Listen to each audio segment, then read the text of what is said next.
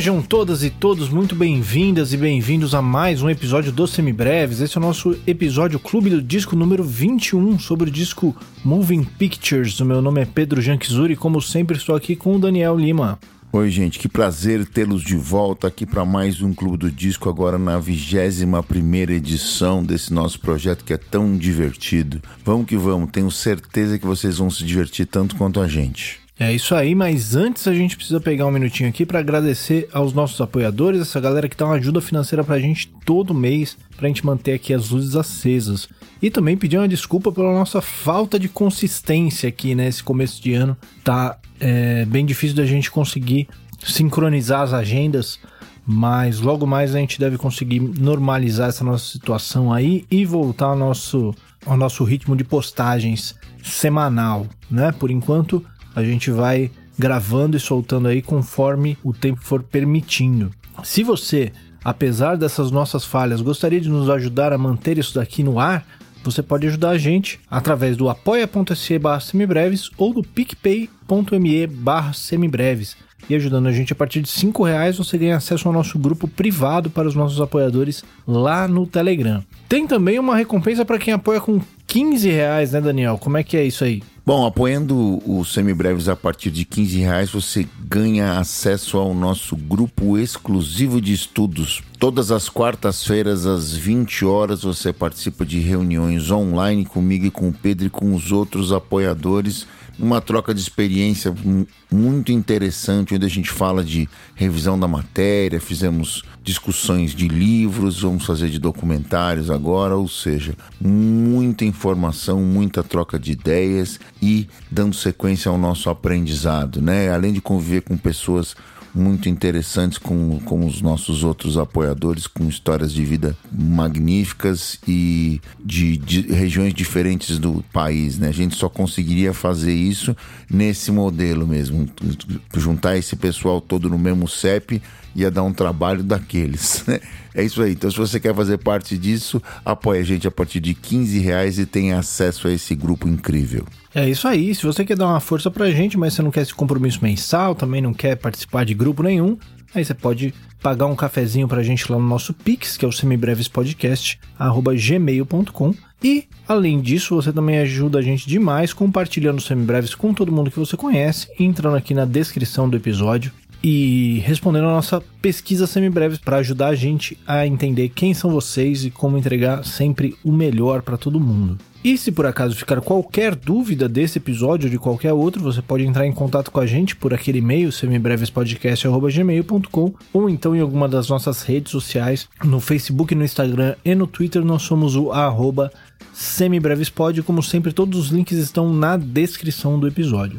E quem quiser fazer aulas de instrumento, de teoria, de percepção, de improvisação, de harmonia, como é que faz, Daniel? Simples, basta mandar uma mensagem direta nas nossas redes sociais, em todas elas eu sou o Maestro Insano e o Pedro é o Pedro Janksur. Manda lá uma DM pra gente e a gente conversa a respeito, beleza? Maravilha, então vamos lá pro Moving Pictures.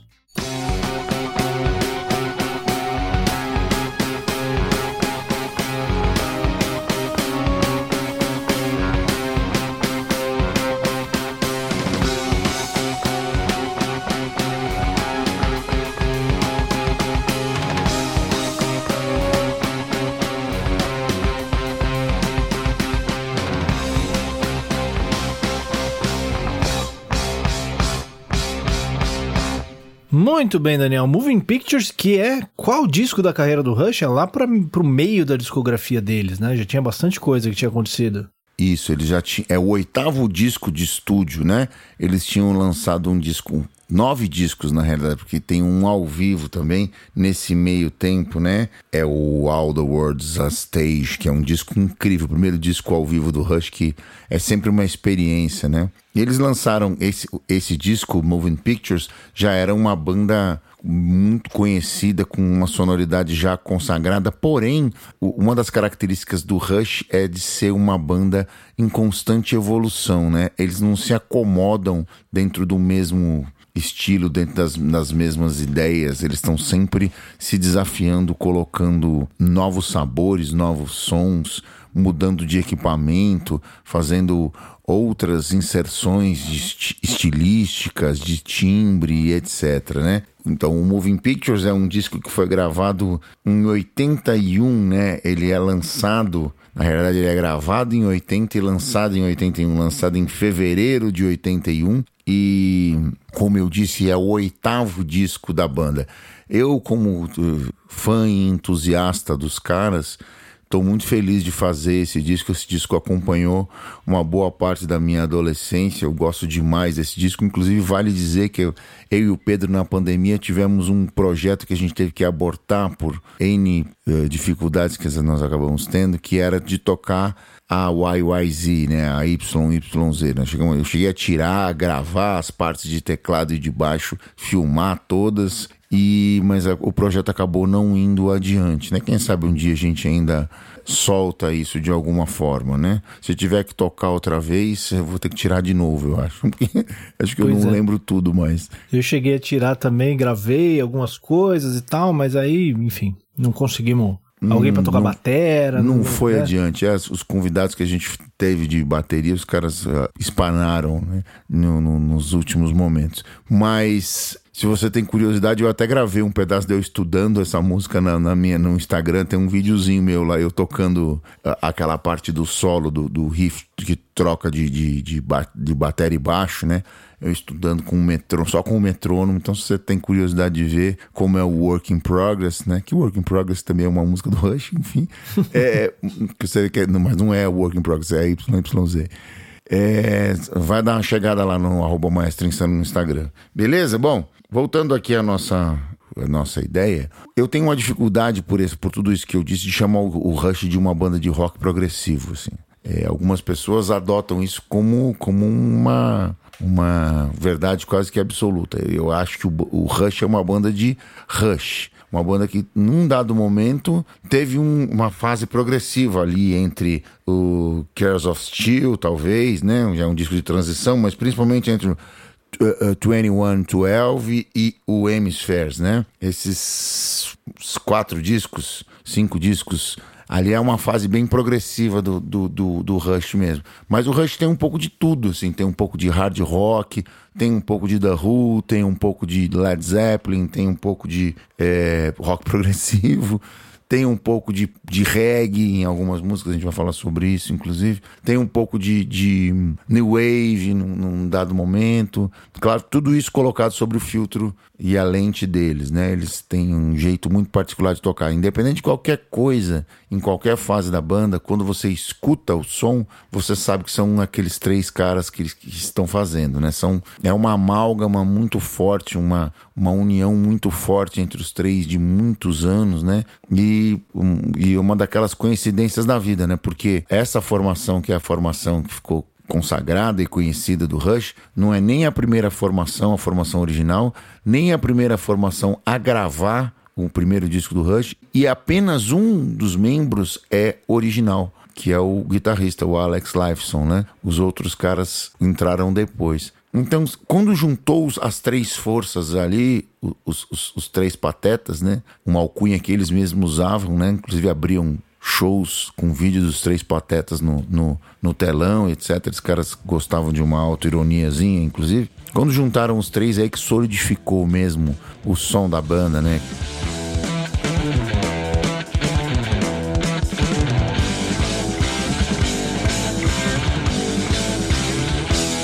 Vamos lá, né? Vamos falar quem são esses três caras, né? É, basicamente são Gary Lee, né? O Alex Lifeson e o, e o Neil Peart. É, o Gary Lee é o Gary Lee Weinrib.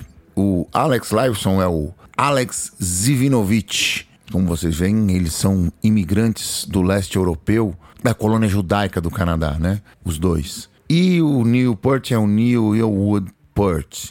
Eles não, como eu disse, o Gary Lee não é o vocalista original, o baixista original, é um cara chamado Jeff Jones, mas isso tem pouca relevância porque a partir do primeiro disco já era o Gary Lee tocando e cantando. Porém, no primeiro disco ainda não tinha o Newport. Tinha um outro cara chamado John Rootsey, que gravou o primeiro disco do Rush, né? Um disco um, diferentão, assim, do Rush. Você vê como faz uma baita diferença, assim, ter um cara ali, a, a, a terceira parte, que solidifica a sonoridade do Rush mesmo, né? O Neil Peart, além de baterista exímio, uh, virtuoso do instrumento, um constante estudante do instrumento, chegando a fazer aulas no, no, na década de 90 e 2000 para mudar completamente o seu kit e o seu jeito de tocar, né? Isso já quando ele já era considerado um dos maiores bateristas do mundo, já por exemplo era inelegível a qualquer categoria na Modern Drummer, né? No pool da Modern Drummer já era inelegível. Ele tinha ganho tantas vezes que os caras falaram assim: "Não, olha,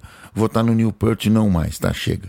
É, o cara resolve fazer aula de bateria de novo e mudar completamente. Mudou o grip, mudou o kit, mudou o jeito de tocar. O cara, sério, é incrível. Um, um dos maiores instrumentistas com o maior respeito pelo seu instrumento, pela sua carreira que se tem notícia. E além de ser esse baterista todo, ele escreve as letras maluconas do Rush, né? São um caso à parte. Pedro vai falar bastante sobre essas letras. São letras incríveis, doidaças, entendeu? Com várias visões muito particulares do Neil de mundo. É, eu acho que é isso, na real, que mais define o Rush, assim, né? Porque uma das, das características que eles carregam por grande parte dessa, dessa carreira deles é justamente a de fazer um som que dá para ser feito em três pessoas, né? É lógico que tem aqui e ali, tem os seus overdubs nas gravações dos discos, etc. Mas são coisas muito mais sutis do que outras coisas que vêm até antes deles, né? Sim, você pega o Black Sabbath, por exemplo, tinha cinco guitarras gravadas lá e o Tony Iommi ao vivo tinha que se virar para catar lá, né? Enquanto o Rush, ele ele muitas vezes o solo de guitarra, por exemplo, não tem guitarra na base, né? Tem só baixo e, e bateria. Muitas vezes, quando o Gary Lee tá tocando teclado, por exemplo, não tem baixo. Às vezes ele tá tocando a Taurus, que é uma, uma, uma pedaleira que a gente vai falar aqui sobre. É, o que é o, uma outra coisa, né? É esse lance de tocar em três, né? É, fez com que eles é, buscassem soluções ali de, de palco, de ao vivo, de como fazer isso, né? Tocar coisas com os pés e coisas assim, para conseguir é, mais elementos no som, mesmo só em três, né? É, isso é uma, é um, uma característica do, do, da, da, banda, né? Um desafio que eles é, faziam com, com o próprio repertório, com a própria estrutura de performance que eles tinham, né? Os caras iam se, se, se, se desafiando, né? E, e, o que faz com que a personalidade deles como músicos apareça muito, né? Porque você não tem uma massa de. Você tem, assim, os três caras tocando. Né? O que no caso do Rush é, é uma ótima escolha, porque a personalidade dos três tocando é realmente sensacional, né? O, o que a banda tem de melhor mesmo. Exato, né? exato. Tem outros, outros lugares onde certos músicos escolhem se esconder embaixo de outras coisas. O Rush não é um desses casos aí, né? É, então. É, dá para entender mais ou menos como é que essa foi a linha evolutiva para chegar até lá, né? Até o Moving Pictures, né? A, a, carreira fonográfica deles começa em 74, né? Com o primeiro disco com o John Roots lá, que chama Rush mesmo. É um, é um disco que não tem nome, eles chamam apenas o nome da banda. Em 75, já com o Neil Peart nas suas linhas, né? O John Roots foi substituído por um problema de saúde. Ele era diabético, não gostava muito de fazer turnê, etc. E eles gravam Fly By Night. Fly By Night já tem o clássico da faixa título e tem uma, um, um, um, uns primeiros ecos de, do que ia vir por ali por diante, né? Tem o By Thor and the Snow Dog, que é um dos primeiros hinos da, da, da do, do, Rush, né? Aí você tem depois, já em 70, ainda em 75, o Cares of Steel. Cares of Steel já é um disco que já aponta para aquela linha de, de, de progressivismo que estava vindo por adiante, né? Já tem é um disco de cinco músicas, tem duas músicas bem longas, né? Que é a Necromancer e a Portrait of the Lamette ela já, já aponta já faixas de mais de oito minutos, etc. E aí os caras já começam a mergulhar naquela onda de progressivismo europeu, né? O rock progressivo não foi uma coisa que colou nos Estados Unidos. Lá na, nos Estados Unidos tinha aquela coisa do rock de arena, né? Que era o Boston, o Toto, essa coisa toda. Mas aquele progressivismo de Yes, Pink Floyd, Vandergraaf Generator, Premiata, essas coisas não, colar, não colou muito nos Estados Unidos, entendeu? Foi uma coisa exclusivamente europeia mesmo. E já o, o, o, nesse sentido, o Canadá é quase que uma filial dos Estados Unidos, né? Ali geográfica e política, socialmente, economicamente. Mas os, os caras do Rush se ligavam mais no, no, nas coisas europeias mesmo, do, nessa parte do progressivismo. Aí, depois do 2112, que é, que é depois do, do, do Carol of Steel vem 2112, já é um disco de uma música única, dividido em sete partes. Já é. Aí nós estamos falando mesmo de rock progressivo, né? Aquelas coisas de suítes longuíssimas e tal. Depois do, do em 76 ainda eles lançam o primeiro ao vivo, que é o All the World's a Stage, que cobre essa primeira fase do repertório e tal. É um disco ao vivo incrível. Se você não conhece, tá entre os meus, meus 10 discos ao vivo favoritos, né? Eu posso incluir mais um deles, que é o Age Exit Stage Left, que eu adoro também. E tem um outro que é um DVD que eles tocam, que é o Rush in Rio, que é um dos, dos, três discos ao vivo do Rush, que se você não conhece, nunca viu uma performance deles, você precisa assistir, mesmo de verdade. Depois disso, em 77 tem o Far Out Kings e 78 o Hemispheres. Esses discos encerram praticamente a fase progressiva do Rush. Encerram, vamos colocar esse encerram entre aspas, né? Porque aí não é só progressivismo, a coisa começa a ficar um pouco mais pop. É, aí a gente precisa até definir um pouquinho o que, que a gente quer dizer com esse progressivismo, assim, né? Porque o que a gente tá falando é dessas músicas longas, essas temáticas que atravessam vários. Exato. Suítes e tal. Suítes, temáticas que atravessam várias músicas, discos conceituais, né, etc. Uma coisa que não se sustenta dentro de um formato mais radiofônico, assim, né? De uma música que se encerra nela mesma, relativamente curta para você poder tocar no rádio, esse, esse tipo de coisa. O Rush tinha se afastado desse tipo de formato e depois começa a voltar aos poucos, né? E é preciso dizer que eles tinham uma pressão da gravadora imensa para poder fazer sucesso comercial, né?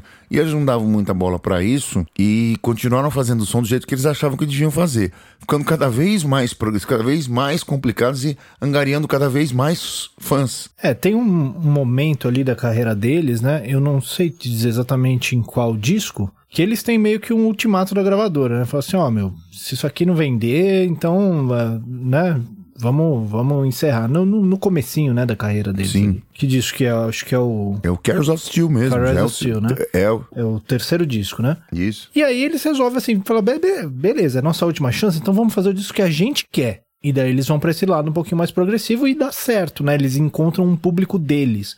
Porque é importante a gente falar também que é, nos Estados Unidos, que era o principal público deles, né? O, o, o, principal lugar onde eles faziam turnê e tal, mas também no Canadá, no, na Europa, eles nunca foram uma banda gigante. Talvez aqui no Brasil a gente tenha uma impressão maior deles do que a galera lá. Até porque eles até falam num, num documentário que o maior público que eles já tiveram, pelo menos até aquele momento, foi a primeira vez que eles vieram pro Brasil. É engraçado, essas coisas aqui no Brasil são, são incríveis. O Ramones tinha mais ou menos a mesma, mesma, a mesma história. São, são bandas diametralmente opostas em matéria de sonoridade no espectro, mas era a mesma coisa. Aqui na Argentina eles eram assim, tipo deuses, tipo os, os Beatles, assim, mas. Hum, só que não era assim no mundo inteiro, né? É, então, não é que eles passavam fome, não é que eles não conseguiam tocar. Eles tinham um público deles. E isso não, não me parece pelas coisas que eu, que eu li, que eu assisti, não me parece uma coisa que incomodava muito eles. Eles estavam até felizes de ter o, o nicho deles e que eles podiam até viver com uma certa tranquilidade, sem ser os, os rockstars e tal. Mas é uma coisa que gerava, assim, os próprios fãs ficavam um pouquinho sentidos, né? De, do, do Rush não ter a, a penetração que outras bandas tinham, né? É, a gente vai ter, é, por exemplo, falando especificamente do Moving Pictures, falando que eles nunca tiveram sucesso comercial. Moving Pictures a gente escolheu porque é o grande sucesso comercial dos caras, né? Mas o álbum deles, por exemplo, se você for pegar os charts, né, as paradas, eles foram primeiro na parada canadense, foram terceiro na, na, na na, na, Inglaterra e terceiro nos Estados Unidos. Eles vendem, esse disco vendeu só nos Estados Unidos mais de 5 milhões de cópias. Então não é pouca coisa é bastante coisa. Vendeu 400 mil discos num mercado muito menor, que é o mercado canadense. Vendeu 60 mil no, no mercado inglês, que é um mercado infinitamente menor também. Então, é, é um. A gente, quando a gente fala assim, ah, eles não eram assim superstars. Não, não eram, mas fizeram muito sucesso também, né? Venderam bastante discos, fizeram turnê. Eles começaram abrindo no, no, na turnê do Fly By Night. É uma turnê que eles fazem com o Kiss abrindo pro Kiss nos Estados Unidos. E eu, eu já vi o Gene Simmons falando, assim, que ele achava que o, o Rush era uma espécie de Led Zeppelin canadense. Eles estavam naquela, naquela primeira fase ainda, né? Ainda antes do, do Cares of Steel, ainda, né? Aquela coisa de você adentrar nas, nas, nas músicas mais longas e tal. Eles ainda estavam um pouco naquela onda de formato canção, de, de, de rock inglês e tal, etc. Ainda estavam nessa onda aí, de, do, dos power trios, ainda, ainda tinham um, um pouco de, de, de eco de power trios, de, de, de, de, de, de The Who, de Cream, de, dessa onda aí, né? De, de... Ah, você fala assim, ah, mas o The Who não é um power trio. Não, o The Who não é um power trio. The Who tem um quarteto, mas o Roger Daltrey só canta, né? A estrutura é construída com os três patetas lá tocando. Essa essa é a ideia, né? Então, esse som vai sendo construído. E o Gene Simmons fala várias vezes que os caras eram completamente nerds, assim. Acabava o show, eles se trancavam no quarto, iam dormir bonzinhos e tal. E o Kiss daquele jeito, né? Imagina o Kiss nos anos 70, assim. O que que eles não estavam barbarizando a América, né? Tocando terror. E os caras do, do Rush super bonzinhos, assim. Super... Ah, que legal. Esse é até um motivo pelo qual a gente já partiu direto para a discografia deles, né? Porque a história deles não tem grandes reviravoltas, assim, que nem outras bandas. Eles eram aquela família de uma classe média imigrante lá do, da Europa, né? No pós-guerra, etc. As, as famílias é, judias que, que mudaram da, da Europa. E o grande embate da juventude deles é justamente eles quererem viver de música e a família não querer, né? Pois é, a família nunca fica com aquela, aquela história. Ih, será, meu? Mas músicos excepcionais que eram, né, conseguiram ali seu, seu espacinho e, e foram atrás de, de gravar suas coisas. Mas a gente estava numa época relativamente, né? Uma época que a gente já passou aqui várias vezes, nessa né, época dos anos 70, né? A gente já falou várias vezes sobre o cenário social, político e tal. Eles, por estarem ali naquela classe média, não, não sentiram alguns dos efeitos que a gente falou quando a gente falou aqui do Ramones, por exemplo, né? Que a gente falou de de outras bandas dessa época que sentiram alguns dos outros efeitos que acabaram guiando algumas das, das direções que eles tomaram. O Rush estava razoavelmente confortável nesse sentido e simplesmente estavam afim de fazer a música deles, né? É, e tem aquela piada que a gente sempre usa, né, Pedro, do, do, do, da diferença social do Canadá para os Estados Unidos. Eles são próximos, são completamente diferentes em alguns aspectos, né? Se o Breaking Bad fosse no Canadá, por exemplo, o Walter White ia chegar lá no, no, no médico e falar assim: ah, eu tenho câncer, ok, vamos tratar. Acabou. Acabou o Breaking Bad. Né? Acabou o Breaking Bad. Entendeu? No caso, não faria sentido. Se você não, não sabe do que eu tô falando, assista o Breaking Bad. É muito divertido. É uma dica cultural espontânea que eu, eu me diverti demais com esse seriado. Eles, então, os caras eles estavam meio protegidos mesmo, nesse sentido. Você tem toda a razão. Eles, os caras não sentiram esse, esse efeito. O, Canadá é um, é, naquela época, hoje é um país ainda pouco populoso, né? Eles têm campanhas de imigração ainda. É um, um, país de extensão territorial imensa, com clima não lá dos muito favoráveis, né? Então eles viram e mexem, eles têm essas. Tem uma, uma série de benesses, né? Para poder atrair essas pessoas e etc, e etc. Canadá é um país que eu considero muito simpático, assim, acho. Gosto do Canadá. É isso aí. Bom, mas então a gente estava ali falando sobre. A gente chegou no, chegou no Hemispheres, né? A gente chegou em 80 lá no Permanent Waves, né? Que tem o primeiro sucessão, assim, comercial dos caras, que é o Spirit of Radio, né? No Spirit of Radio já começa a acontecer umas coisas. No, no, no disco inteiro, né? No, no Permanent Waves já começa a acontecer algumas coisas engraçadas começam a aparecer ecos de umas músicas mais simples. Quando eu quero dizer mais simples, vamos colocar esse simples entre aspas. Começam a aparecer, por exemplo, em pequenas sessões ecos de reggae, por exemplo. Na própria Spirit of Radio tem um reggaezinho. Tem algumas coisinhas de guitarrinhas lembrando a New Wave, que o Alex Lifeson começa a colar, coisas assim que lembravam o, Andy Summers do Police, uma coisinha ou outra assim que os caras começam a se dirigir mais para na direção de começam a arrumar para aquela direção da música um pouco mais pop. Se apesar da Spirit of Radio, por exemplo, já tem todos aqueles elementos que a gente pode chamar de uma música música de que seria um clássico do Rush, né? Virtuosismo técnico, formas de compasso mistas, trocas de signo de compasso dentro da, da, das sessões. Hum, hum, ou seja, a, a, confusão tá armada ali ainda. Não é uma coisa você. Ah, eles vão fazer uma musiquinha mais pop. Não, não é o caso ainda. Eles vão chegar nessa fase que eles vão ficar assim, mas é lá na frente, bem, bem lá depois, né? Na, na parte do Roll the Bones, lá na, na parte final do, da década de 90 ali, eles já estão. Ou na década de 90, né? Eles ficam muito mais pops, né? E aí a gente chega no, no Moving Pictures. O Moving Pictures é esse disco aí que, que abre, é, é gravado em, em 80 e lançado em fevereiro de 81, já sobre essa nova ótica, né? Quando a gente fala em, em, em caráter evolutivo histórico, não é uma, não existe um rompimento muitas vezes, né? A coisa vai evoluindo, né? Então você vai encontrar ecos daquelas do, do, progressivismo, ainda a gente vai falar sobre isso aqui na, na, tem algumas faixas do segundo lado que ainda lembram, caberiam no, no, no repertório e nos discos anteriores, mas tem coisas que já estão apontando para uma outra direção aqui, né? Com presenças de outros instrumentos, inclusive, né?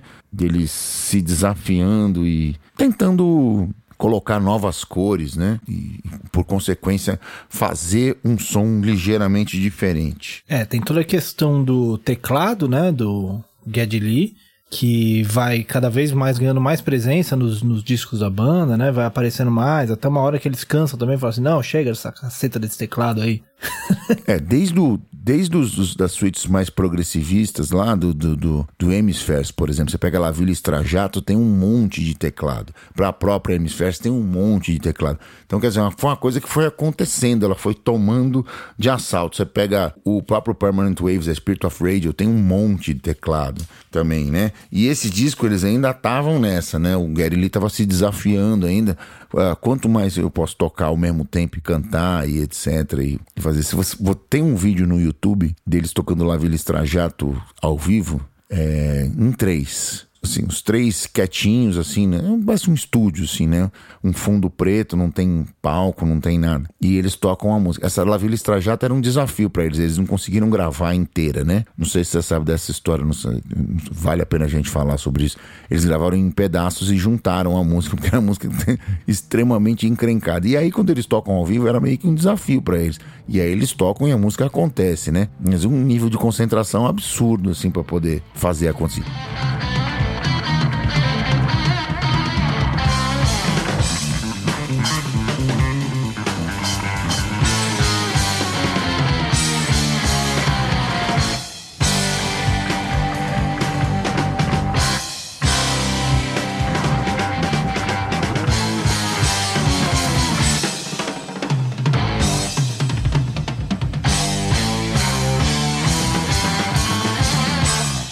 Eles tentam repetir isso no Moving Pictures, né?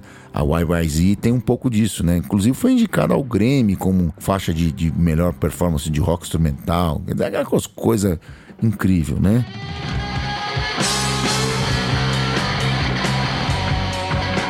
Vamos falar sobre o Moving Pictures, então, Pedro? Vamos entrar no disco. Vamos lá, quer entrar já no, no disco? Vamos falar do disco, então. O disco, como eu disse, ele vendeu, ele foi lançado em, em, em 81, né? E ele vendeu um pouco mais de 5 milhões de cópias, né? É, de longe o disco que mais vendeu do Rush, né? O oitavo disco de estúdio. Ele foi produzido pelo Terry Brown, né? Que é o cara que produz toda a primeira fase do Rush, né? Todos os primeiros discos ele tá, é coprodutor, né? Porque os caras do Rush também metiam a mão. O cara gravava e tal, e eles iam lá e, e etc. Não é o tipo de produtor que vai, por exemplo, mexer nos arranjos ou melhorar as letras ou qualquer. Não é o tipo de. Não é esse tipo de produtor. É um cara que vai gravar, mixar, tirar os timbres, ajudar os caras a colocar a casa em pé, né? Vale a pena a gente falar sobre a capa do disco, que é muito legal, né? Inclusive eu fui lembrado dessa ideia. A capa ela foi tirada em frente à Assembleia Legislativa de Toronto, né? Que a cidade original dos caras lá. E quem me chamou a atenção para esse detalhe nesses últimos dias foi o meu querido amigo Dr. Eric von Granata. Ele mandou um salve quando eles descobriram. Eu vazei a informação privilegiada para alguns amigos e eles descobriram que a gente ia fazer o, esse disco Moving Pictures do, do Rush na, na, na, no clube do disco. E aí começam a vir as infos, né? Do, dos, dos Rush maníacos. E aí ele fala sobre isso exatamente, né? Tem aqui essa, essa capa muito legal em frente à, à Assembleia Legislativa com uma série de iconografias aqui, né? Uma, uma série de de uma, uma espécie de colagem muito legal essa ideia aqui. É, porque Moving Pictures, a gente pode entender o nome como cinema, né? Seriam imagens em movimento, mas Pictures pode ser retratos também, né? E na, na capa eles estão movendo retratos, né? Estão tirando ou colocando os retratos desse os quadros, né, de dentro do prédio. Então é, tem esse trocadilhozinho, assim, moving pictures. Ah, eu tô, tô levando os, os quadros para outro lugar. E você pode entender que eles estão assim, ó, nós estamos indo adiante também, né, com o nosso som. Estamos aqui Sim. seguindo, etc. Vem junto que é mó barato. Estamos querendo evoluir, fazer outras coisas e etc, etc, etc. Exatamente. Né? O, o Rush é uma banda assim bem engraçadinha, né? Os seus membros assim, eles gostam de pegadinhas e de trocadilhos e de brincadeirinhas e coisas assim. Tudo bem, tudo bem comportado, né? Nada nada nível Led Zeppelin de, de comportamento, assim, mas eles gostam desses trocadilhozinhos, dessas brincadeirinhas, assim, também, né? Exato, é. É uma nerdaiada, né, velho? Sabe como é que é? É. Uns amigos nerd jeito, aí, você, né? sabe... É? você tem uns amigos nerd aí, Pedro? Não, não tenho. Eu não me relaciono com esse tipo eu, de eu gente. Eu também não. Não sei nem do que você tá. Não conheço nenhum, brother. Bom, maravilha. Vamos lá então pro Tom Sawyer.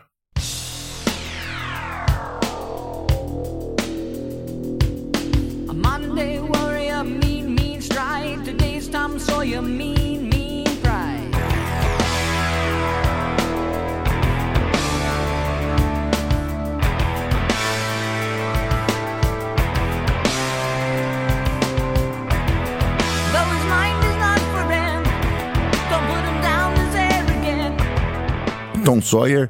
Ela ficou aqui conhecidíssima no Brasil porque por ser a música de abertura, a faixa de abertura do seriado MacGyver, né? Até na, na noite, quando a gente toca nos pubs, nego vê às vezes, ô, oh, toca o Rush lá, aquela do MacGyver e tal, etc. já, já aconteceu algumas vezes isso, né? Ela tem uma característica, duas características interessantes que uma delas eu nem sabia, né? Eu, na pesquisa eu, mesmo sendo fã do Rush, eu não sabia. A inspiração e a letra da música, ela foi iniciada, né, por um colaborador externo da banda, um cara chamado Pi Dubois, que ele era letrista e colaborador de uma outra banda chamada Max Webster, uma outra banda de Toronto lá, do Rush, com quem eles já tinham feito turnês e tá, feito gravações juntos. E conheceram esse cara, que era letrista e colaborador lá da banda deles, e ele tem essa ideia aqui. Chega com a ideia pra música, chega com conteúdo lírico e, os, e, os, e, dão, e dá o start nessa jogada aí, né? Então, uma, uma, uma participação externa do, do nosso glorioso Pido Buai, via a banda com quem ele já colaborava, que era o Max Webster. Então, outra característica que salta aos olhos também, você que aí é baixista e nerd do instrumento, que eu não conheço nenhum também, viu, gente? Vamos falar a verdade. O som do baixo nessa música é um pouco diferente do som dos discos anteriores e do, das próprias músicas desse disco. O som da, das outras músicas, do, dos outros discos do Rush e desse próprio disco é tirado com um, um Rickenbacker 4001, né? Aquele clássico Rico Sound. Você que já viu um, um baixo Rickenbacker sabe que ele tem duas saidinhas, né? Ele tem uma saída que é a, a saída normal e a saída Rico Sound. A saída da Rico Sound ela tem um, uma espécie de saturaçãozinha deliciosa, que é um timbre que acompanha bem o Rush. Tem até a ver com aquilo que a gente estava falando de conseguir um som que sirva de base para guitarra, por exemplo, na hora de um solo e tal. Exato, é dar um pouco mais de sustentação, exatamente, exatamente isso. Só que na Tom Sawyer você vai ver um, um timbre de baixo um pouco mais clean, um pouco mais limpão, assim, né? Ele é extraído de um Fender Jazz Bass 72, que depois vai ser base pro, pro, pro modelo de assinatura dele com a Fender, né? Que, é, que é, existe até hoje e tal. Se não me engano, ele foi descontinuado agora, mas ele tem. Foi fabricado durante anos. Segundo diz a lenda, ele, ele adquiriu numa pawn shop, né? Numa loja de penhores aí, como um, tipo um trato feito, você que aí é e gosta dessas coisas, sabe do que eu tô falando. Foi lá e comprou um baixo pendurado lá, aparecendo uma linguiça, ele foi lá e comprou um Fenderzinho Jazz Bass 72, né? Então ele tem um pouco mais de grave, assim, né? Tem um, uh, você vai ver que ele tem um, um low end mais uh, definido e ele é menos, é, assim, menos ardidão, menos overdrive, né? Mesmo sai com um pouco, um som é mais limpo, né? Anos depois ele retoma esse, esse instrumento lá na década de 90, né? No, do Counterparts, lá no, no, no, no Roll Bones, etc, etc. Ele passa a retomar, a tocar. Você vai ver, por exemplo, ele no, em outros vídeos já tocando o Fenderzão, certo? Mas é a primeira vez que esse instrumento aparece. Uma outra característica interessante que já aparece aqui da música do Rush na, na Tom Sawyer é as mudanças de, de, de time signature, né? De, de signo de compasso. Você constrói a, a maioria da música em 4x4, mas tem uma seção importantíssima da música, que é a base do solo, que eles fazem em 7.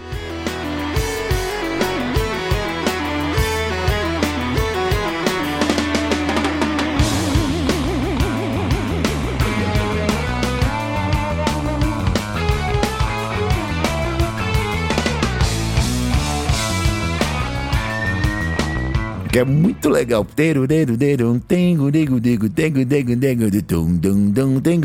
Fica meio um, um, um quatro de pé quebrado ali, né? Um, um, um set clássico. E o agrupamento disso é muito legal, né? Como eles fazem é, esse, esse, agrupamento. Eles fazem. Quando você faz sete, você vai fazer quatro mais três ou três mais quatro. E eles vão invertendo, brincando com isso, né? Fazendo primeiro quatro, três, depois três e quatro. É muito divertido, muito. Coisa bem panela de contar mesmo, que é, é muito legal. Eu tenho certeza que isso, obviamente, não foi feito por acaso, né? Uma outra característica interessante é que o Gary Lee usa bastante synth e muitas vezes, quando ele está fazendo os teclados, você vai ver um tom, dum, dum, dum, uma espécie de baixo pedal. Esse baixo vem de uma pedaleira chamada Taurus. É o próprio baixo pedal, né? É um baixo pedal mesmo, literalmente. É. o termo baixo pedal vem do, do, do, órgão que usava uma pedaleira semelhante, né? E é, é um instrumento MIDI que tem um, um. Você pode tirar isso o, timbre de outros lugares, mas ele tem um timbre próprio também, muito característico. Que no Rush ele até usa para disparar samplers, né? Sim, hoje em assim, dia se faz frente, isso. Isso, isso. Nessa época ainda não tinha essa implementação, né? Mas, mas nessa, na, disparar na... efeitos, né? Disparar efeito. Assim. Hoje em dia você faz...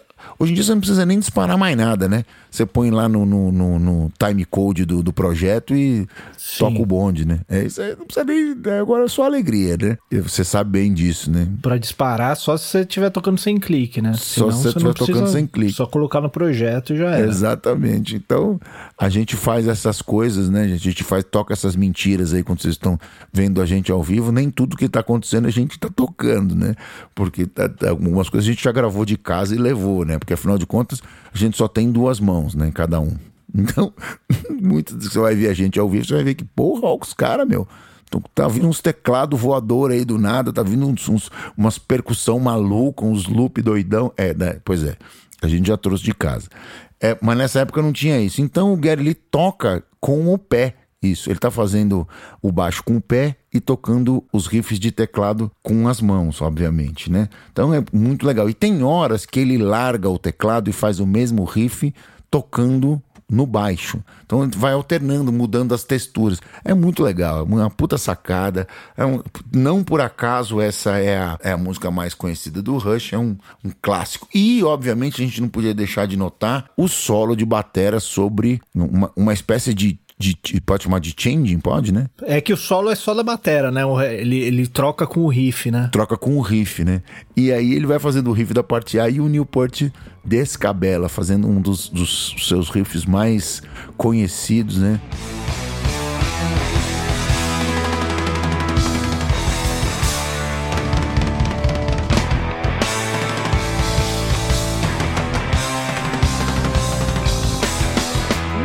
Música é incrível mesmo. Você, você não, se você não conhece, para agora, vai ouvir e acabou. É isso que eu tenho pra te dizer. É isso aí. Bom, falando um pouquinho da letra dela, como o Daniel disse, ela é uma parceria do Newport com o P do Boa, né?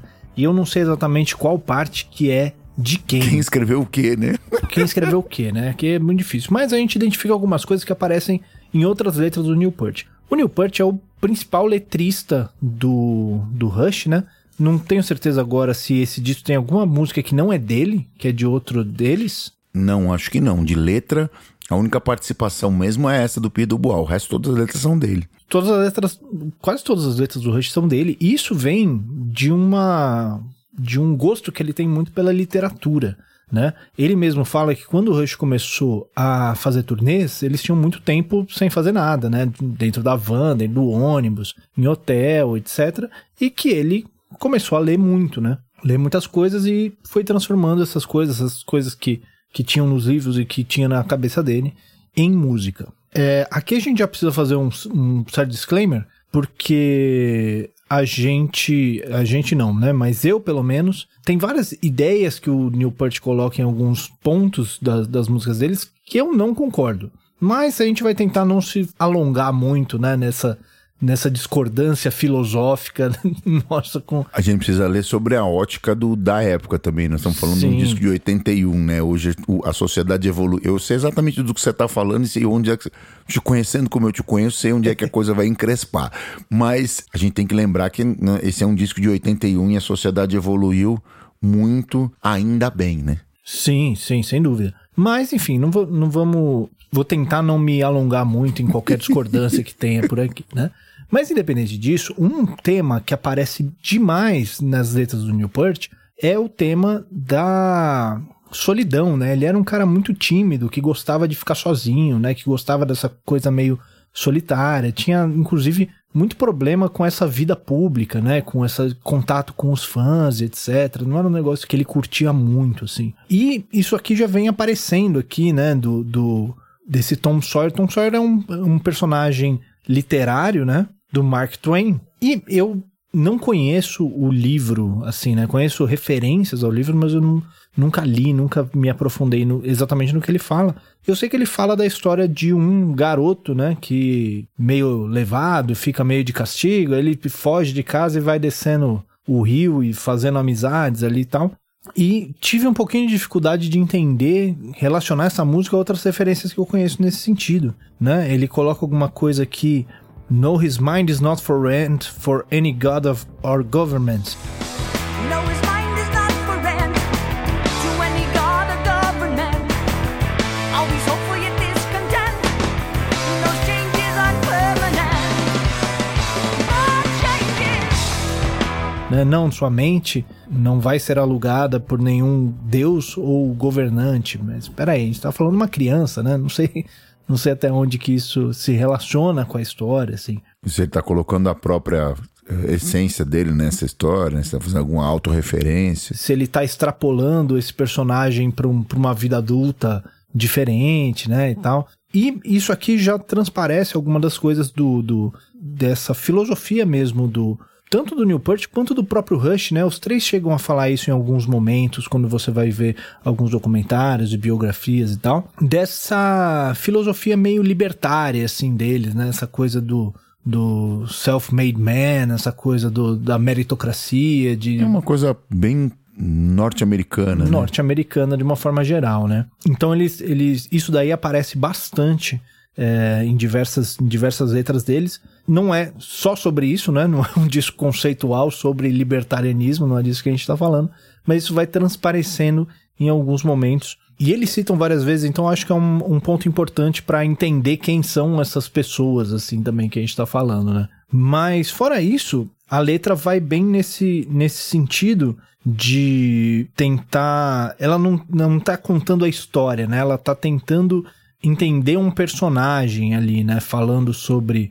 Começa falando que ele é um, um guerreiro moderno. Não, não acho que ele é arrogante, né? Porque ele é reservado. Será que ele tava falando dele mesmo? Né? A gente enxerga até um, um Newport ali, ali no meio, né? No meio disso tudo. E tem alguns pontos que eu fiquei pensando o, o que, que poderia significar isso daqui, né? Quando ele fala, por exemplo, And what you say about his company is what you say about society. Né? O que você diz da sua companhia é o que você diz sobre a sociedade.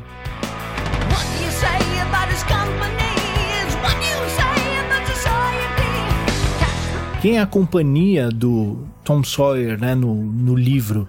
É, eu encontrei dois personagens recorrentes ali no, no livro. Um que é o Jim, que é um garoto negro, né, que ele, que ele encontra ali, que na época que o livro foi escrito, né, do Mark Twain, é um detalhe importante, né? E o Huckleberry Finn, que é um bêbado vagabundo ali da, da cidade, né? Então, o que você diz sobre essas pessoas é o que você diz sobre a sociedade, né? Será que é mais ou menos isso que ele está querendo dizer ali? Está fazendo um recorte das suas próprias relações e um espelho daquilo que ele enxergava ao seu redor, né? Se a gente for pensar na filosofia de Tomás de Aquino, né? São Tomás de Aquino para os católicos, é, realidade é aquilo que você enxerga. Nesse sentido, o, no, o Newport é, é, tá, tá tendo a visão do, de, de Tomás de Aquino da filosofia aí. É isso aí, né? Então a letra é um pouquinho. É, ela faz algumas. Ela não faz muitas referências diretas, assim, né? Não coloca muitas. Não tem uma história a ser seguida, assim. É mais uma, uma série de recortes do personagem ali e algumas reflexões em cima disso. Interessante para quem quiser mergulhar aí, entender um pouquinho, tentar pegar um pouquinho mais dessas, dessas referências aí, né? Vamos então para Red Barqueta,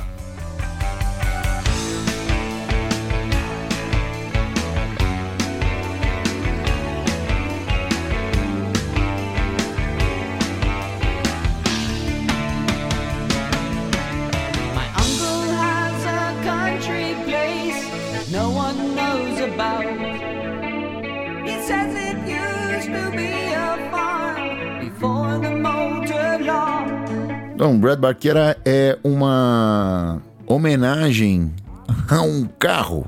É uma Ferrari 166, né? Uma Ferrari vermelha, né? A 166 Barqueira, né? Uma das características da personalidade do Newport é o interesse dele por veículos automotores, especialmente motos BMW. Ele fez uma. Tem um documentário dele, né? Um livro que ele fez viajando pelo mundo de motoca.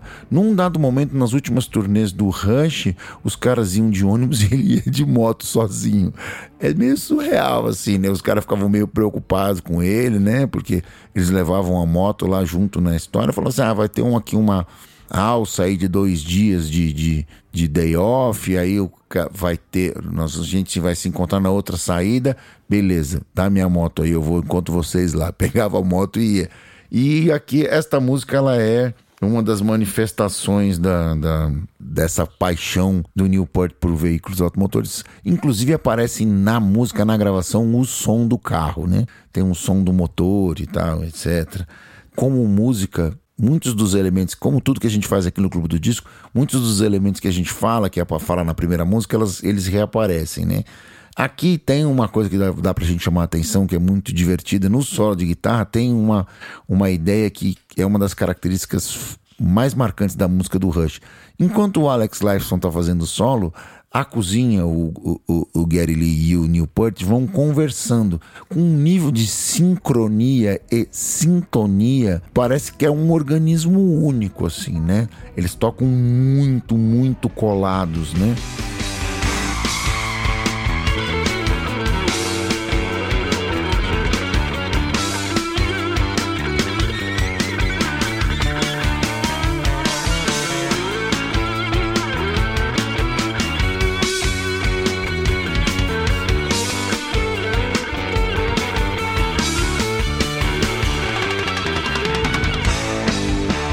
E aqui de novo aquela história, né? Quando ele entra tocando teclado, muitas vezes o baixo some, fica a Taurus, ou às vezes ele nem faz a Taurus, ele faz só o synth. E aí às vezes ele põe a Taurus e às vezes ele põe o baixo depois, entendeu? Para ele vai criando níveis diferentes de textura e dinâmica, tirando e colocando esses instrumentos, né? Algumas vezes eles são obrigatoriamente feitos com overdubs mesmo, né? Mas muitas vezes ele está tocando ao mesmo tempo.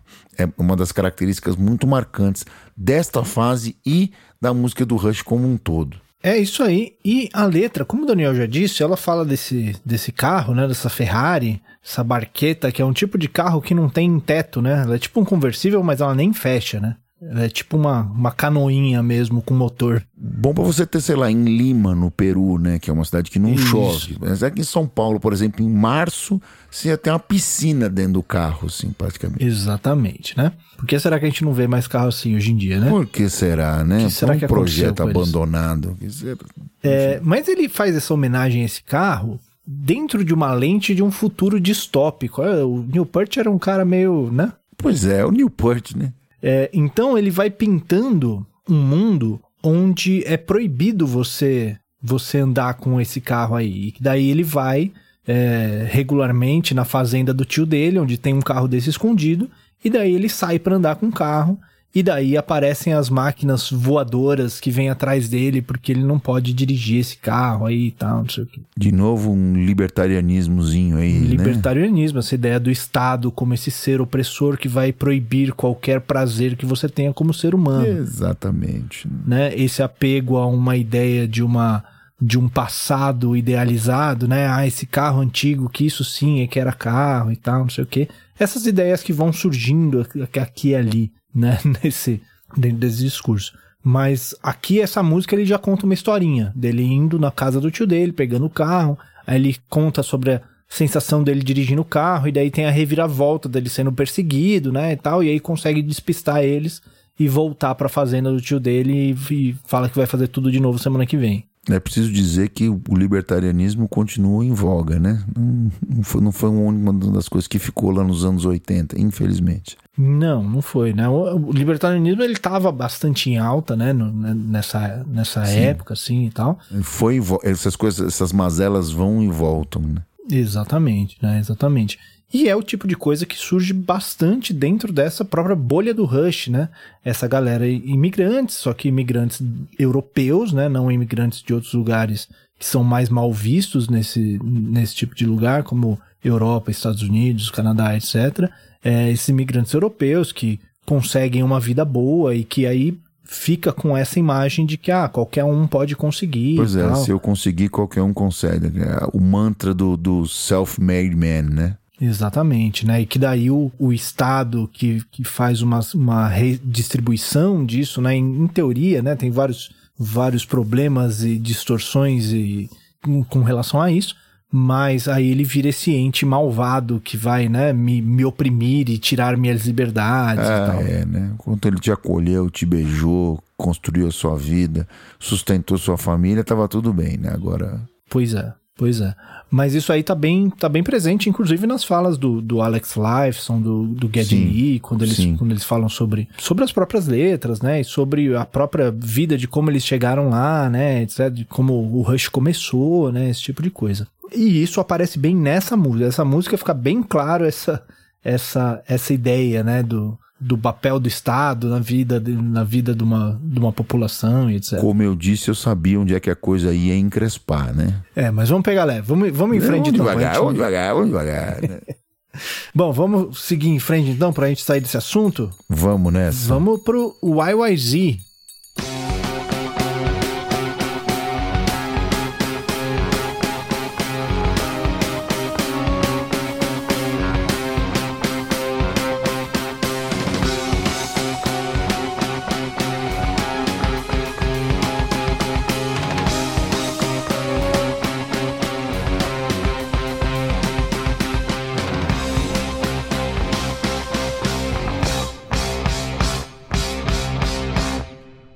O YYZ ou a YYZ, como a gente diz aqui no Brasil, é uma faixa que, como eu já eu disse lá no começo do, do episódio, ela foi indicada ao Grammy como o melhor performance de rock instrumental, né? O título dela faz menção ao código do aeroporto de Toronto, né? Todo mundo que já voou de avião sabe que cada aeroporto tem um código de três é, letras. É, que né? nem tem CGH, que nem tem Cumbica. CGH é, é o de Congonhas, Congonhas, aqui em São Paulo, é. de Guarulhos é GRU. GRU. Que você tem cada aeroporto, você tem o seu código. O YYZ é da, da, da, do aeroporto da cidade de Toronto. E eles vão levando essa ideia aí mais adiante, né?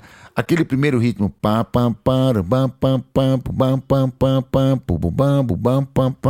é uma uma espécie de alegoria rítmica construída sobre as letras YYZ em código Morse. É, diz a lenda que eles estavam chegando em Toronto no avião de um amigo deles, que era um avião pequenininho, aquele que só tem cabine, né? Que, que aí eles estavam no, no, no avião e que daí eles ouviram no, no rádio o código do, do, do aeroporto em código Morse. Daí que eles tiveram a ideia de fazer a música, de pegar isso e fazer a música. E mais que isso, ainda a parte rítmica do riff é essa.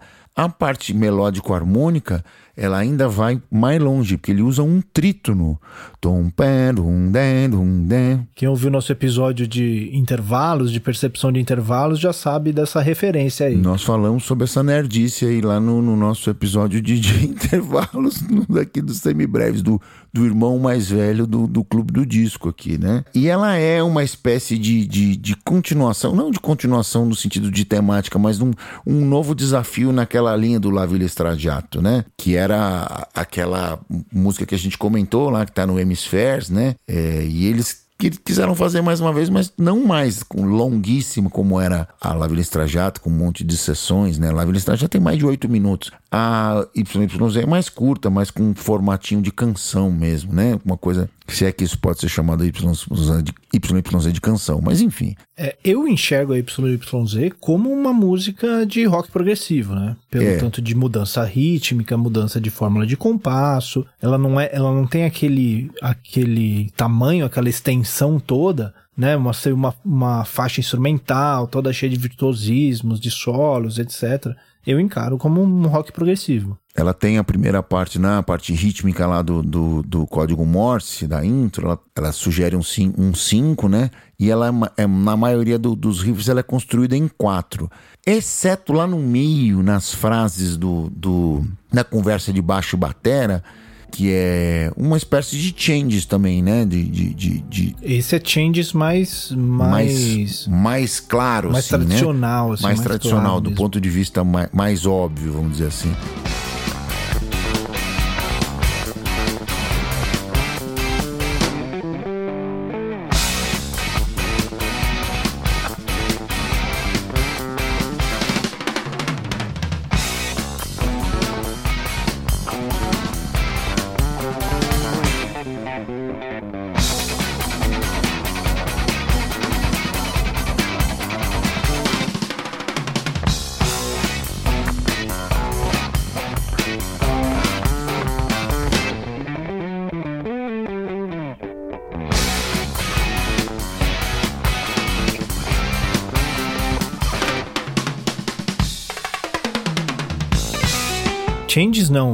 Trade. Trade, não, um change. Change é outra coisa. Trade. Changes é, é- é sequência harmônica. Sequência harmônica, é trade mesmo, que o cara vai trocando a, a- a- o improviso. Então, no solo de guitarra, o cara vai respondendo de baixo batera.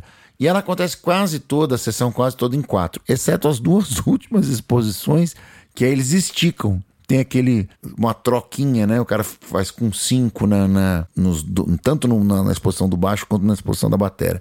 Então é, bem divertido isso. Dá pra enxergar como rock progressivo mesmo, concordo com o Pedro.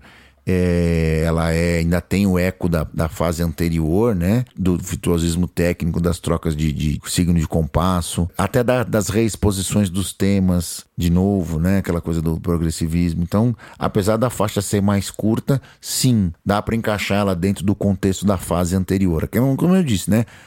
É- esse é um trabalho que ainda está em transição. Tem coisas, ecos da fase anterior e coisas que iam ser vistas mais adiante, né? O YYZ é por aí. É, mas mesmo, mesmo a faixa mais progressiva fica mais curta, né? Dá uma, uma resumida e tal. Então, Estão tão, eh, mudando, né? Estão em transição. exatamente. Bom, ela não tem letra, né? Uma vez que é instrumental. Então, seguindo em frente, temos Limelight.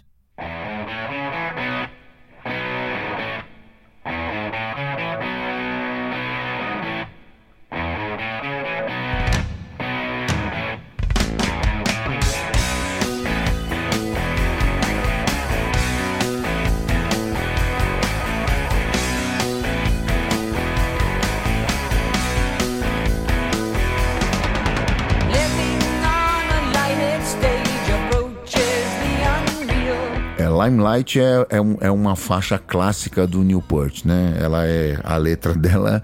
É, ela vamos falar, tem que falar um pouquinho da letra antes de falar da música, que o cara fala sobre a- aquele, aquela sensação da intromissão das pessoas, principalmente da imprensa e dos fãs, na vida particular dele. E isso na construção da, da música faz muito sentido, né? É, limelight, a palavra limelight é como se fosse um holofote, né? um Holofote, ponto de isso. destaque e tal. Exato. É, então, ele, né, já é sobre isso aí mesmo. Ele mais ou menos, ele tocou nos dois pontos no Tom Sawyer, depois nas próximas duas ele dividiu as, as duas temáticas. Exatamente. A Limelight, ela tem um riff de guitarra muito marcante na introdução, que ela é um riff em 7. E hum, ela fica alterando ali entre 7, 6 e 4. As fórmulas de compasso elas vão mudando, até para dar essa, essa noção de, do desconforto, até de como ilustração do texto da letra vai dando mudanças de, de, de- de signo de compasso e, e de agrupamento rítmico aí, né? Então, isso a gente pode ler essa parte rítmica, né, de, de- dessa construção da canção, com da própria ideia do Newport mesmo, de dele falar assim, olha, não- isso aqui não é muito confortável, definitivamente, assim. Sim. Apesar da música ser, ser bem, bem pop, assim, eu, eu acho ela, eu acho a Limelight uma, tanto que é um dos classicões do Rush, né? Ela foi lançada em, em single, inclusive, né? Ela é o segundo single do, do, do disco, né? Sai junto com o Tom Sawyer, né? Se não me engano, é lá do B da Tom Sawyer. Sai em single como lado B da Tom Sawyer. Ou seja, eles apostavam nessa música mesmo. Era uma música que, ela, se você ou, ou parar e não ouvir, não contar e não prestar atenção, às vezes as coisas vão passando batido. Tamanha é a unidade orgânica do negócio, né? É, ela usa é, fórmulas de compasso ímpares e mudanças de fórmula de compasso, mas ela não usa com o mesmo raciocínio da YYZ de, de uma música progressiva. Ela usa mais parecido como um Lenine usa, por exemplo. Por exemplo, uma- um um ótimo exemplo. Sting usa Um ótimo exemplo. para servir a uma canção em vez de para ser uma, uma dificuldade técnica, como às vezes é colocado no, no progressivo, né? Exato. Uma, uma ótima analogia. E como a gente estava falando da letra dela, ele fala sobre essa essa vida de estar nos holofotes, né? E de como ele não gosta disso. Ele começa falando living on a lighted stage, então vivendo num, num palco iluminado, é, chega a ser é, surreal para aqueles que pensam e acham e sentem em contato com alguma realidade além da prisão de ouro, a prisão luxuosa, né? Então ele enxerga essa essa vida é, de exposição, né? De, de, de astro do rock e tal, como uma, uma prisão de ouro, né? Aquela coisa assim, você tem várias, várias regalias, vários luxos, mas para ele aquilo ali é uma prisão porque tira a liberdade dele, né? De, sei lá, de ir, de estar sozinho, de não querer falar com ninguém, esse tipo de coisa assim, né? Por aí mesmo. E é, é o desconforto dele. O Rush, no, na, na- já no finalzinho, nas últimas turnês, vendia um produtinho chamado, que aqui chama Presença VIP, né? No, nos Estados Unidos e na, e na Europa chama Meet and Greet. Que é que você conhece o cara, você compra um ingresso mais caro, você tem às vezes Você vai, antes do show, você tem uma, um, um lugarzinho onde você consegue ir, cumprimentar, autografar tirar alguma foto, coisa, né? às Tirar vezes janta foto. junto até, dependendo do, do, do, do tipo de, de artista, né? E o Newport nunca participava dessas coisas. Os caras ficavam super, ah não, cadê o Neil, cadê o Neil? Cara, ele é, né? ah não, ele não vem, ele não participa. Que tem até a ver com um trecho da letra aqui, que ele fala: One must put up barriers to keep your oneself intact, né? É isso mesmo, Então, né? a Essa- pessoa precisa é, erguer barreiras para permanecer intacta. Ele mostra aí a total insatisfação dele com essa proximidade ou, ou a, a possibilidade da invasão da privacidade dele, né? Negócio muito doido, né, bicho? Exatamente. Bom, e é isso aí do Limelight. Vamos seguindo em frente então. Temos The Camera Eye.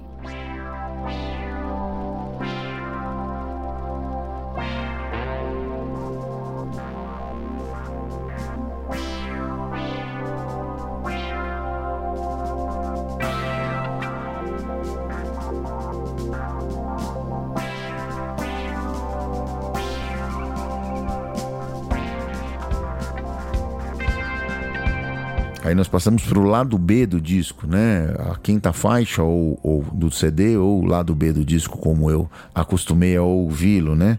Camera Eye é já é um progressivismo mesmo. É uma faixa progressiva, definitivamente. Ela é feita em duas partes, né? A letra do, do Newport é construída do, baseada em duas cidades, né? Baseada em Nova York, baseada em Londres. E eu tenho uma denúncia aqui, hein? Tem uma denúncia que ela tem um plágio do RPM.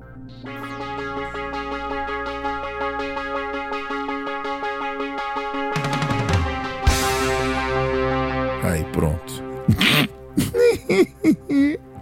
Eu sabia que uma hora ia surgir alguma coisa nesse sentido. Tem um momento ali que parece rádio pirata. Total, a- né? Que tem um pero, de nero, acorde- nero. É, pô, puta Um coisa pam, incrível. pam, pam, pam. É que ela sai antes do rádio pirata, né? É, sem dúvida. Quem foi atrás de quem aí é, enfim. Mas aí você tem diversas, diversas eh, eh, variações aí, né? Um monte de textura com, com o Lee fazendo Taurus e fazendo piano junto. Depois a entrada da bateria e, e aí riff de guitarra dobrando. Com às vezes um- algumas texturas com o synth e Aí o overdub de baixo, essa tem, essa tem alguns overdubs, né? E, mais uma vez, como todo Brown progressivo, né? Tem aquelas mudancinhas de, de signo de compasso, né? Quando o cara caracteriza sessões.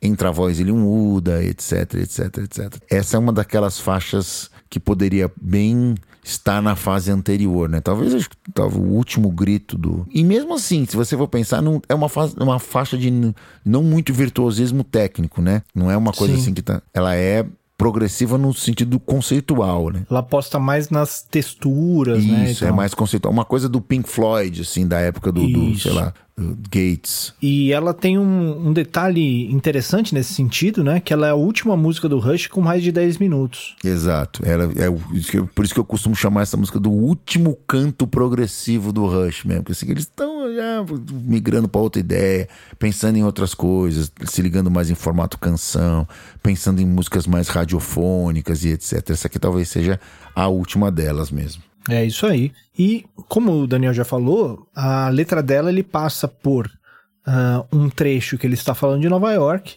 e um trecho que ele está falando de Londres, né? Claramente ele não gostava de Nova York. Imagina, um cara reservado que nem o Neil Peart, né? No meio daquela zona de Nova York. Pensa ele na- ali na, na- na Times Square, ali andando, todo mundo encostando é. nele. É a, é a 25 de março, chique do, dos caras, pensa. Isso. E ele fala aqui sobre a, a cidade onde, onde as pessoas parecem máquinas, né? Parece que estão sempre correndo, parece que não enxergam o que tem à volta deles, etc, etc. Quando ele vai para Londres, aí é bem interessante porque você tem um momento onde você tem uma quebra rítmica ali que mantém os motivos melódicos e harmônicos e tal.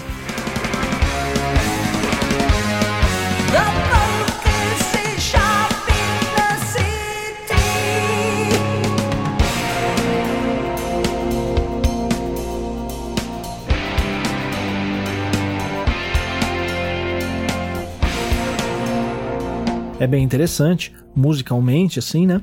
E daí ele vai para Londres, que parece ser uma cidade que ele gosta. Mas, é bem assim, dentro do, do personagem, ele gosta da cidade, ele não gosta das pessoas, né? Ele fala, ele fala de um jeito mais positivo sobre a história, né, que a, que a cidade tem, sobre como aqueles prédios, aquelas ruas super antigas e tal. E só que aí ele comenta assim: "Ah, e as pessoas aqui não percebem, né, toda essa toda essa qualidade, toda essa, essa a luz que tem nas ruas de Londres e tal, né? Ele gosta da cidade, das pessoas ele não gosta muito não. É, faz um certo sentido, né? Dada a- a- as elucidações que a gente já mencionou aqui sobre a personalidade do Newport, né? Exatamente. Não era uma pessoa das pessoas, né? Não era um cara. Não, não era um people person. Não. Bom, seguindo em frente, temos Witch Hunt.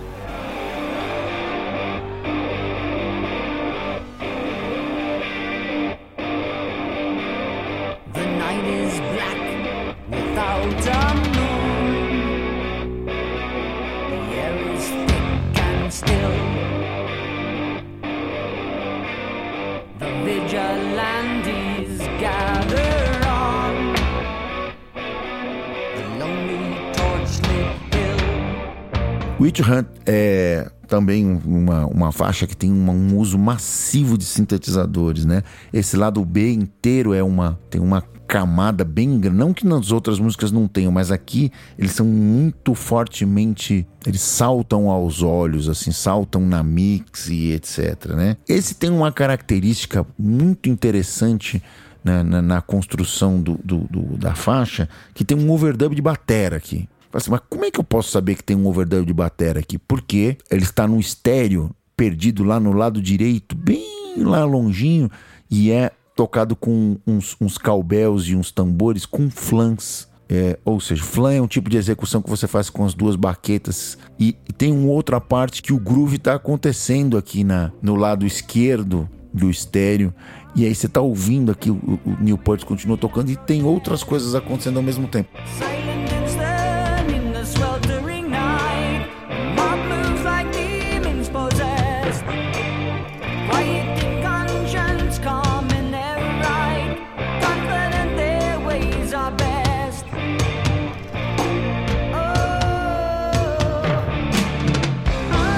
Ou seja, ele gravou por cima essa outra parte percussiva. E deixou isso claro até, né? Porque se você for um cara que, como eu, escuta as coisas com o fone, prestando atenção nos detalhes de, de mix, de, de, de pan, de, de, de execução, vai sacar isso. É um overdub de batera, né? E aí você tem lá a parte do Gary Lee de novo, né? Agora sim com os overdubs, né? Quando ele tá com o synth, ele muitas vezes coloca o baixo e coloca Taurus. Essa aí é uma daquelas que ele vai construindo as texturas e dinâmicas, tirando um ou outro elemento. A hora ele tá só com synth, ou tá de synth Taurus, ou ele tá de e baixo. E, e, ele vai construindo as ideias da canção e construindo a variação dinâmica e tudo mais com o uso dos elementos e, e, e abusando até dos overdubs. Bom, se até o gra gravou por cima, por que não eu, né? Acho que ele deve ter pensado alguma coisa assim do gênero. É isso aí. E a letra dela conta a história de uma caça às bruxas, né? De uma população ali é, indo atrás de caçar é, bruxas. E aqui já, já tem os elementos um pouquinho diferentes nessa letra aqui. E o, o, interessante dessa música é que ele começa a inverter esses, esses valores, assim, né? Então, é, a música chama Witch Hunt, né? Uma caça às bruxas. Ele começa a colocar o cenário no começo e até que ele chega no ponto de descrever essas pessoas, né? Que ele fala traços distorcidos na luz das, das tochas, né? As faces torcidas e grotescas, a multidão se move como se possuída por demônios. Então ele inverte a situação, né? O, a multidão que está caçando as bruxas, que seriam quem tem o pacto como demônios, parece como se estivesse possuída, né? E depois ele fala aqui, é, eles dizem que existem estranhos que nos ameaçam, nos nossos imigrantes infiéis. Eles dizem que essa estranheza é muito perigosa nos nossos teatros e nas nossas prateleiras de livros, que aqueles que sabem o que é melhor para nós devem se levantar e nos salvar de nós mesmos. Então ele vai colocando essa caça às bruxas como até um controle social, né? Mais uma vez, né? Mais uma vez, o Sr. Neil dando um jeitinho de dar aquela cutucada, né? Exatamente, né? Nesse ponto eu até tendo a concordar mais com ele, né? Essa criação de vilões, né? Tendo a concordar um pouquinho mais. Mas tá lá aquela coisa do, dos malvados querendo nos controlar, né? É, é, é mais uma alegoria para demonstrar o desconforto que ele sentia da, da, da, interferência externa, seja governamental, seja das, dos fãs, seja da imprensa, seja de quem for. O cara é realmente uma personalidade complicada, né? Exatamente. Bom, indo em frente, temos a última música do disco, que é a Vital Signs.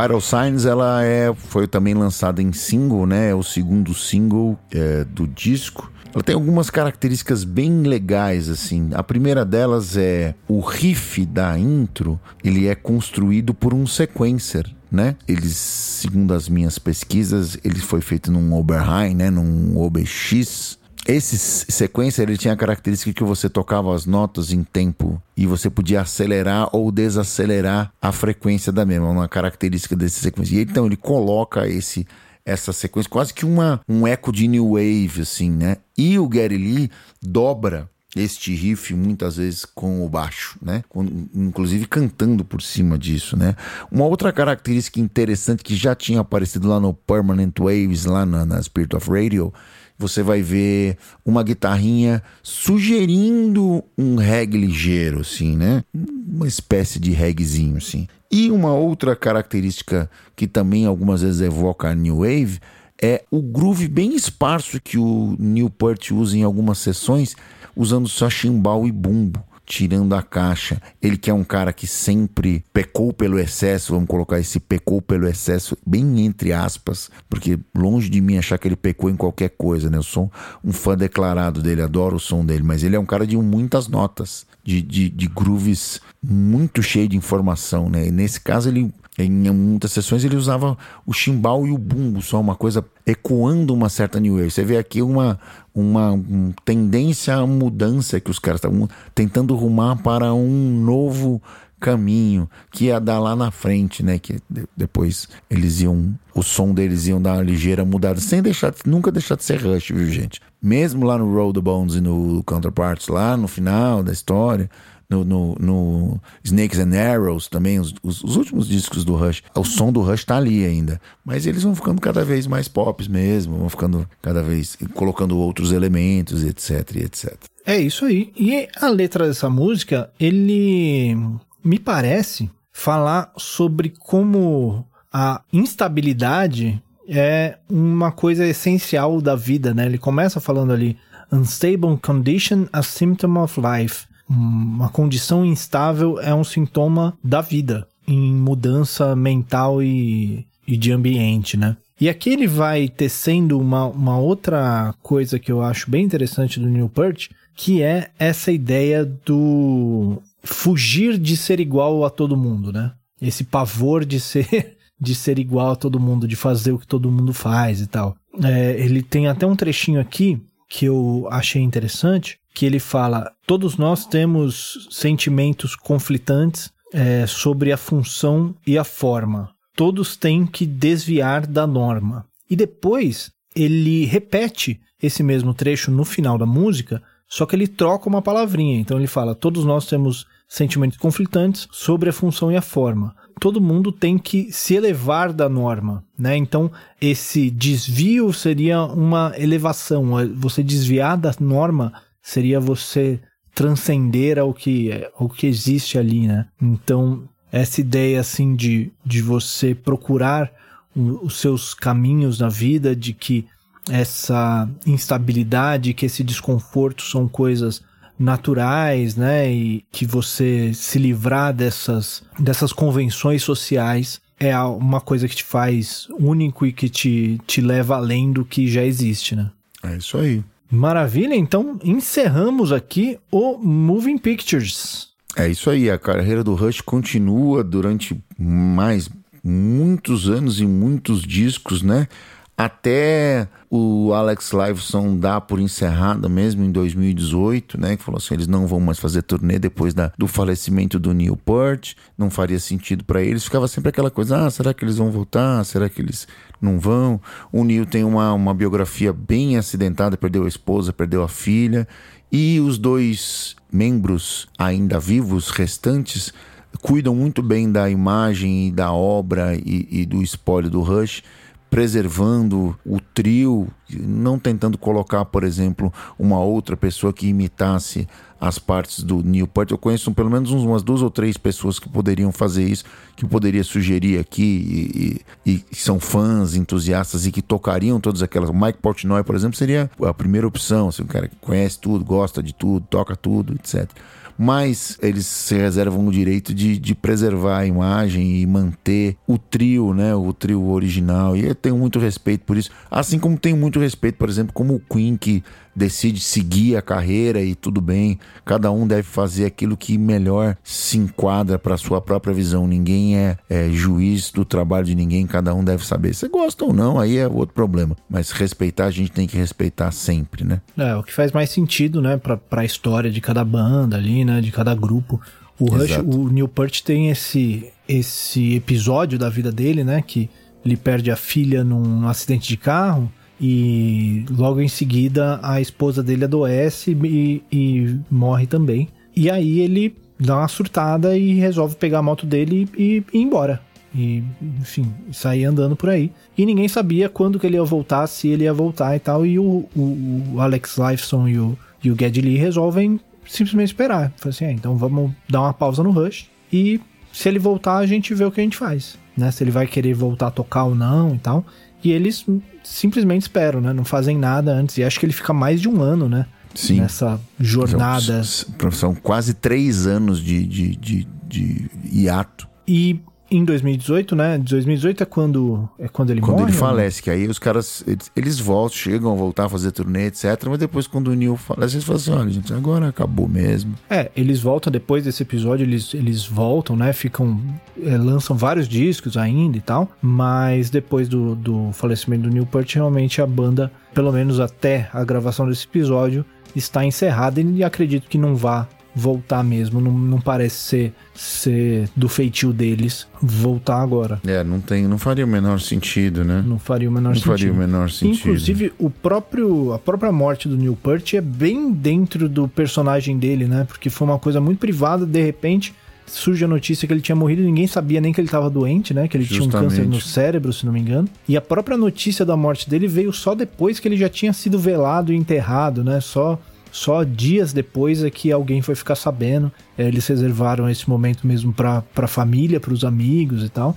E só noticiaram isso é, dias depois, acho que quase uma semana depois. Eu disse que foram três anos, mas não foram três anos, foram cinco anos de hiato. Foi de 97 a 2002, né? Então é, é, é bastante coisa, né? Eles se juntam depois disso e aí, vem para pro Brasil, que tem aí tem o Rush in Rio, aquela coisa toda que é gravado, é um CD triplo, DVD duplo que eu tenho aqui, ganhei da minha esposa, Juliana me deu de Natal, aniversário, sei lá. E eles gravam outro disco, né, que é o Feedback, né, que é um EP de estúdios, né, gravado de novo com já de covers, né, eles tocando aquelas coisas voltando no começo, uma espécie de Garage Inc. do Rush, assim, né? Essa coisa toda. E aí depois eles gravam Snakes and Arrows, que é aquele palco que você já deve ter visto, que tem uns, uns, uns amplificadores da Hughes e Kettner azuis, acesos, assim. Tem até o DVD dessa, dessa turnê também, que tem uns frangos de televisão, de cenário. Um negócio muito doido, assim, é bem bacana. Depois disso, eles, eles fazem turnês até 2013, né? Que é quando o Neil decide não, não, não, fazer mais, não tocar mais. E aí, em 2018, eles realmente encerram com a morte do cara, né? Essa é a cronologia. A banda é incrível, gente. Incrível mesmo. Sou muito fã, muito, muito fã mesmo. Incrível, gente. Vale a pena pra quem não conhece. Vai lá ouvir o Moving Pictures. É um ótimo lugar pra você começar, mas tem coisa pra você ouvir, curtir e estudar por uma vida inteira aí na discografia dos Exatamente. caras. Então vale muito a pena. É isso aí. Certo? Entregamos mais um? Mais um entregue.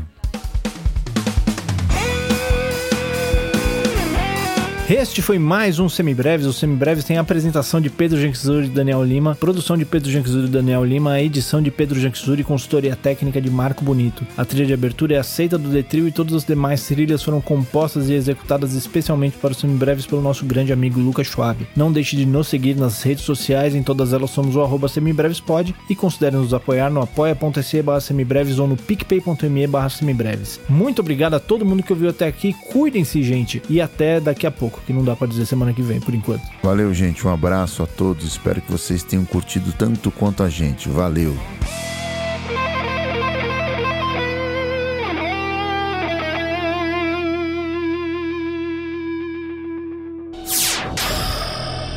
Semibreves, edição de podcast.